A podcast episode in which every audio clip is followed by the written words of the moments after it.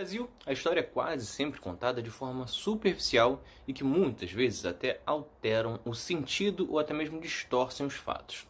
Este é o caso da proclamação da República, que mais pode ser chamado de primeiro golpe da República. É Pilatos lá na Bíblia quem nos diz, e também faleceu por ter pescoço o infeliz autor da guilhotina de Paris.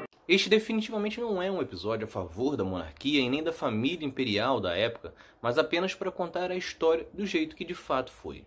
Inclusive, você pode julgar se o golpe foi válido, se foi melhor para o país. Este não é o debate, e sim apresentar os interesses por trás, quem comandou e o que de fato aconteceu. E para começar, é preciso deixar claro o porquê de ser um golpe por uma definição básica. É golpe toda ruptura política que coloca fim a um Estado de forma contrária ao que diz a Constituição. Goste ou não, concorde ou não, a Constituição determinava que o sistema era de uma monarquia e não dava brecha para esta alteração. Isso não significa que defendemos uma acomodação e aceitar sempre um sistema negativo, mas as vias para forçar esta mudança teria que ser uma movimentação popular para forçar um debate político para esta alteração.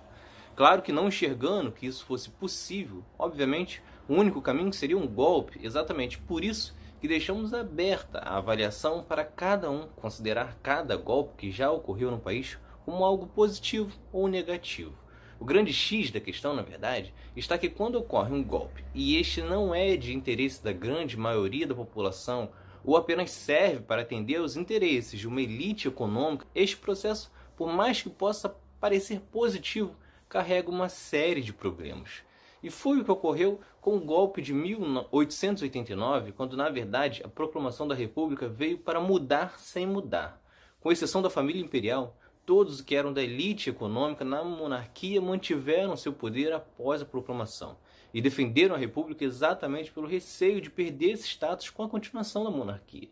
Vale destacar que muito da revolta desta elite com a família imperial, na verdade, só cresceu para valer após a abolição da escravidão no ano anterior. Chega a ser irônico que a família que permitiu que o Brasil fosse o último país da América a acabar com a escravidão acabasse sendo derrubada exatamente por dar um fim nela. Mas foi o que ocorreu. Desde o processo, as elites, donas de grandes fazendas, reclamavam da perda de dinheiro com a abolição e passaram a fazer coro com os militares que já tinham uma relação desgastada com Dom Pedro II desde a Guerra do Paraguai, quando se sentiram desprestigiados pelo imperador. Além de ter por parte dos militares e da elite uma certa resistência à ascensão ao trono por parte da princesa Isabel. O fato é que tudo isso fez com que os dois grupos, principalmente, conspirassem pela derrubada da família imperial e a adoção de um sistema republicano que ainda não era tão forte no país. Naquela época já existia sim um movimento republicano, mas há muita dúvida se este seria um desejo da maioria da população. Em 1889, na eleição para a Câmara dos Deputados, os candidatos do Partido Republicano receberam apenas 12% dos votos. O próprio Marechal Deodoro não era adepto a tirar Dom Pedro II do posto de imperador. Só foi levado a isso através de uma mentira.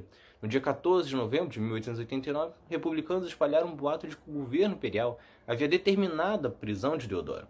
A mentira surtiu efeito e o militar decidiu reunir as tropas para então depor os ministros Dom Pedro II e proclamar a República. Só que todos os envolvidos no processo estavam tão inseguros quanto ao qual seria a reação do povo com isso Afinal, isso não era um assunto ainda que chegava ao grosso da população, e para evitar qualquer tipo de fracasso nisso, eles deram a ordem para que a família imperial deixasse o país ainda de madrugada. Dessa forma, não teria qualquer tipo de manifestação e quando o povo acordasse, já não teria nada a ser feito. E a principal prova de que a república veio para mudar sem mudar é que as decisões políticas seguiram na mão de uma minoria. Ou seja, não foi um movimento por um país democrático e participação popular. Tanto que a escolha do primeiro presidente, que só viria a ocorrer em 1891, ocorre de forma indireta. E em 1894, na primeira eleição direta do Brasil, ou seja, quase cinco anos após a proclamação já, somente 2,2% da população participou do processo.